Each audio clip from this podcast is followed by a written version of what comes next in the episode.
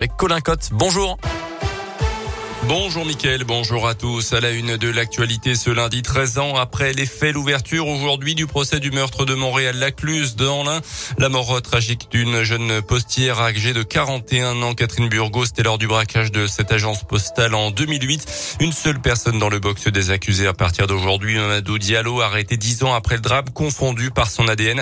Accusé dès le début de l'affaire, l'ancien acteur et espoir du cinéma français Gérald Thomasin a toujours nié son innocence avant de disparaître mystérieusement à l'été 2019, euh, juste avant une confrontation judiciaire. Le procès doit durer six jours. Le verdict est attendu lundi prochain. Le coup d'envoi aujourd'hui officiellement de la campagne électorale à moins de 15 jours du premier tour de la présidentielle. C'est le principe d'égalité du temps de parole et d'antenne accordé aux 12 candidats et à leur soutien qui devient la règle désormais. Les clips de campagne vont également commencer à être diffusés. Les tracts officiels des candidats commencé également à être envoyés par la poste et les affiches de campagne installées sur les panneaux électoraux. Du côté des candidats, justement, Éric Zemmour, Jean-Luc Mélenchon, Fabien Roussel et Yannick Jadot était en meeting ce dimanche.